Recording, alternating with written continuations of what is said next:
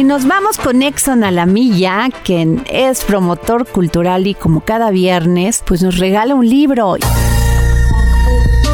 Libros, libros, libros, con Exxon Alamilla.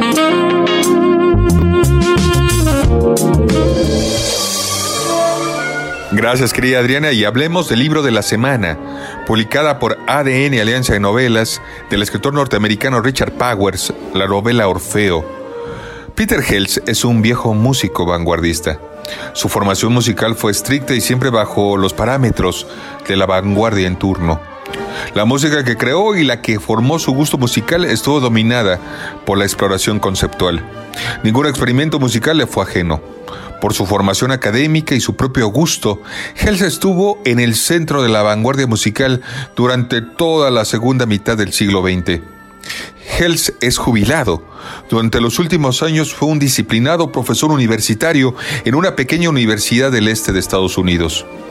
Por obra del ocio, fruto de su jubilación, el músico retirado experimenta con reactivos biológicos.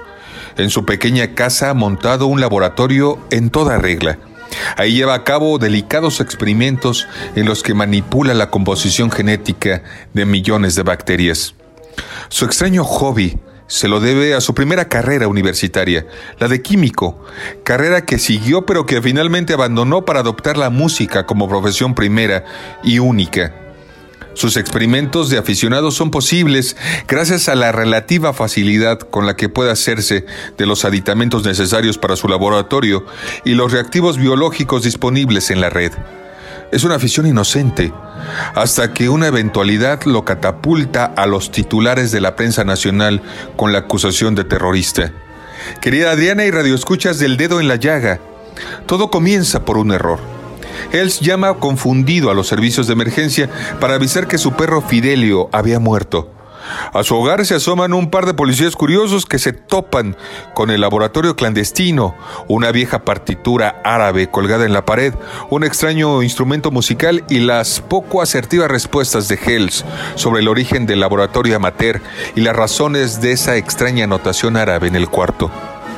Un día después de su visita de los policías a la casa de Hells, se apersonan dos miembros de la Unidad Especial de Seguridad, quienes revisan con incredulidad el laboratorio del músico y los peligrosos reactivos que resguarda. Aunque aparentemente inocua, la visita deja a Hells perplejo, finalmente, al día siguiente, sus sospechas se confirman. Un grupo de uniformados decomisa el laboratorio entero y para sorpresa de Hells, envuelve toda su casa en un funesto cordón amarillo. De todo ello, Hells es testigo, pero a una prudente distancia, pues en la mañana salió a caminar por el bosque. Y a partir de ese momento, Peter escapa y en pleno papel de fugitivo peligroso y conocido por todo el país, se desemboca por la nostalgia y la urgencia de no ser capturado. Así comienza un desesperado itinerario por su pasado, sus errores y sus aciertos. Adriana querida, un ejemplar de esta novela, la primera persona que te escriba a tu Twitter, Adri Delgado Ruiz. Muchas gracias, Adriana.